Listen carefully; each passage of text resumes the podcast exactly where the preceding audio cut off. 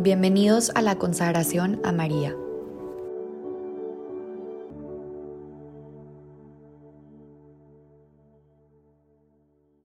En el nombre del Padre, del Hijo y del Espíritu Santo.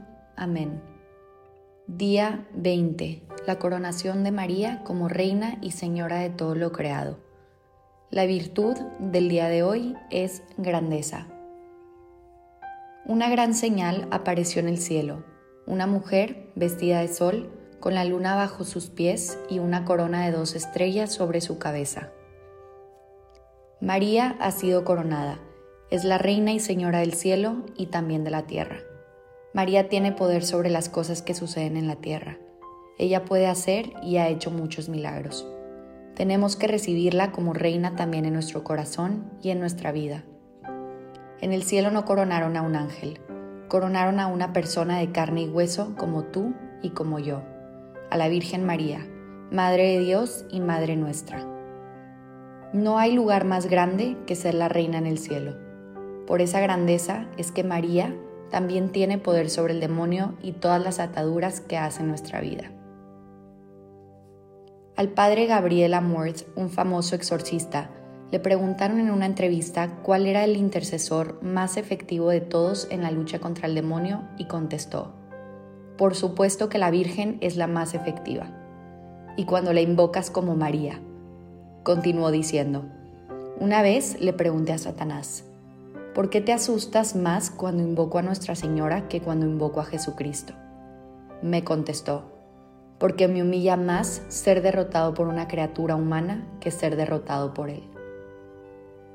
Es María la que tiene el mayor poder de salvarnos, de librarnos de toda tentación y de todo mal. Es tan grande que lo mejor que podemos hacer es hacernos pequeños y cobijarnos bajo su manto, como un bebé en los brazos de su madre. La Virgen María cumple a la perfección la invitación de Jesús a ser pequeños, habiendo recibido esta grandeza a través de su pequeñez. La grandeza de María es realmente su humildad y su pequeñez. Si queremos ser grandes, debemos ser pequeños. Si queremos ser enaltecidos, debemos ser humillados. Debemos aprender de María a seguir la enseñanza de Jesús y poder ser grandes como Dios quiere que seamos. Fuimos creados a imagen y semejanza de Dios. Por eso es que tenemos todas las facultades necesarias para poder ser como Él para ser perfectos como nuestro Padre es perfecto. María supo utilizar todos los recursos para poder alcanzar esa perfección y ser coronada en el cielo y en la tierra como la mayor intercesora y mediadora de la evangelización que podrá existir. Encomendémonos a María, pidamos que interceda por nosotros, por nuestras intenciones y proyectos. Cuando María ve que sus hijos están caminando por el buen camino, los empuja para que avancen más. Y cuando ve que se están alejando, los toma de la mano y los regresa al camino. Ella siempre vela por nosotros y tiene el poder para pedirle a Dios por nosotros. ¿Quién negaría una petición de la reina? ¿Acaso crees que Dios rechazaría una petición que le haga la reina del cielo? Por supuesto que no.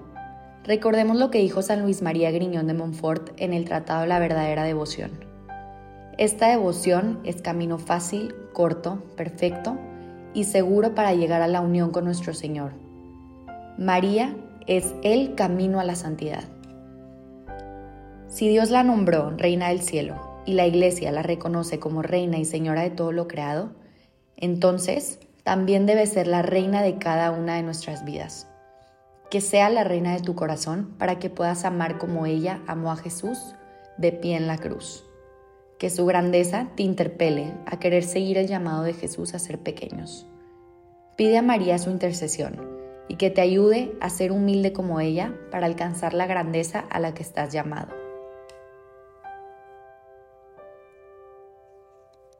Preguntas para reflexionar. Estoy convencido de que para ser grande hay que ser pequeño. Pide a Dios que te revele esta verdad.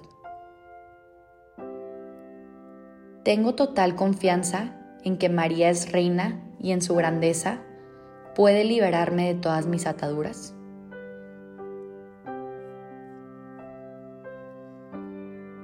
Hagamos nuestras las palabras del Magnificat.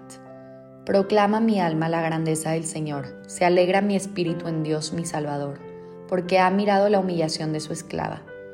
Desde ahora me felicitarán todas las generaciones, porque el poderoso ha hecho obras grandes por mí. Su nombre es santo, y su misericordia llega a sus fieles de generación en generación. Él hace proezas con su brazo, dispersa a los soberbios de corazón, derriba del trono a los poderosos y enaltece a los humildes. A los hambrientos los colma de bienes y a los ricos los despide vacíos. Auxilia a Israel su siervo, acordándose de la misericordia, como lo había prometido a nuestros padres, en favor de Abraham y su descendencia por siempre. Dios mío, que impulsado por tu infinita misericordia enviaste a la Virgen María para que fuera mi reina y mi madre, te ruego aceptes la ofrenda que por medio de ella te hago de mi vida.